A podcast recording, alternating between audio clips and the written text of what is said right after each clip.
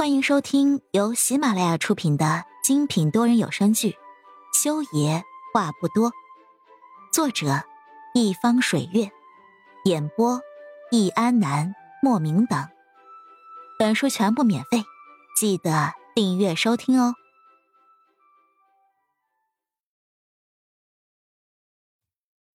第九十集，裴丽丽，不想被送回去。就给我乖乖站好。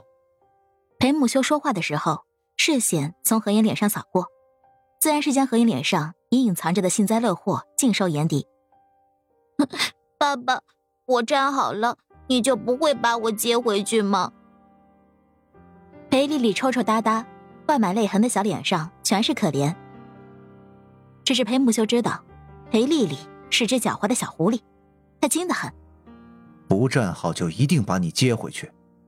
要跟裴丽丽讲道理，第一件事就是把她绕晕。比如说现在，裴丽丽就已经理解不过来了。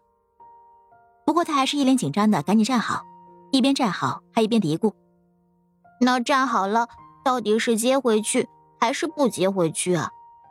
哎，好烦恼呀！这个问题好像她也想不明白呢。爸爸，我真的很喜欢小姐姐。裴丽丽嘀咕了两句之后，又开始卖可怜了，一边说，还一边拿眼睛瞟着何眼。何眼看得心软，赶紧叫了裴母修一句：“我在教孩子。”裴母修重语气的打住了何眼的话茬，何眼也赶紧闭嘴。不过细细回味起来，这个感觉还挺奇怪的，仿佛就像是孩子的父母因为孩子的事情，一个在唱白脸，一个在唱红脸。是谁允许你说爸爸是坏爸爸的？裴母修问裴丽丽。裴丽丽思考问题的时候喜欢咬手指，现在刚要把手指伸到嘴里，就被裴母修给呵斥住了。裴丽丽，不许咬手指！哎，裴母修心累呀，又当爹又当妈，真的很累。嗯，爸爸不许我咬手指，你就是坏爸爸。爸爸不许我跟小姐姐玩，爸爸不许我晚上看电视，爸爸不许我不吃早饭，爸爸不许我整天玩 iPad，爸爸这也不许，那也不许，爸爸就是坏爸爸。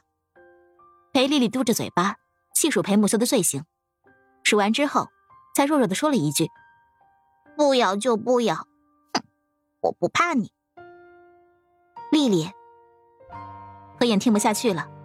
觉得再放任这两爷子吵下去，只怕今天自己听“坏爸爸”这三个字，耳朵都要听出茧子了。他摇着轮椅上前，轻轻的搂住裴丽丽。咬手指会吃进去很多细菌，会肚子痛的。小姐姐也不许你咬手指，也不许你整天玩 iPad。那你会觉得小姐姐是个坏姐姐吗？嗯，那小姐姐会跟我玩吗？裴丽丽问何眼。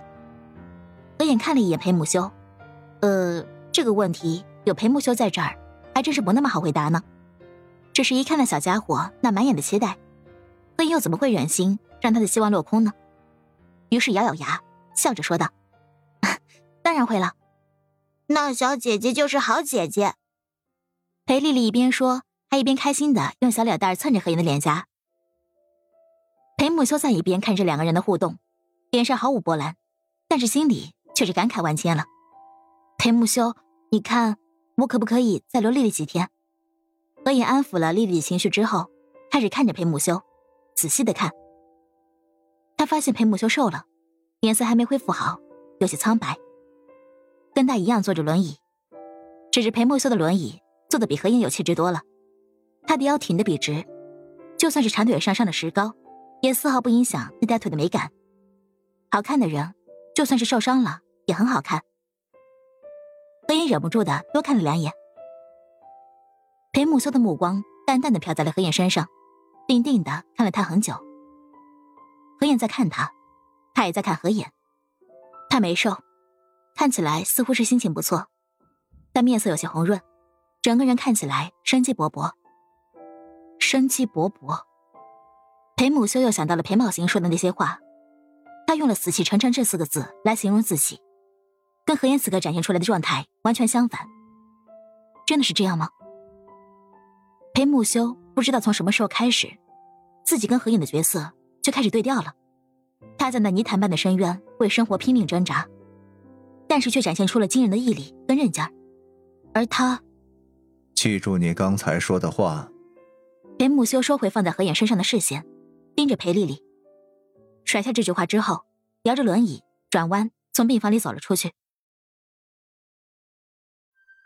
亲爱的听众朋友们，本集已播讲完毕，下集精彩继续，别忘记订阅哦。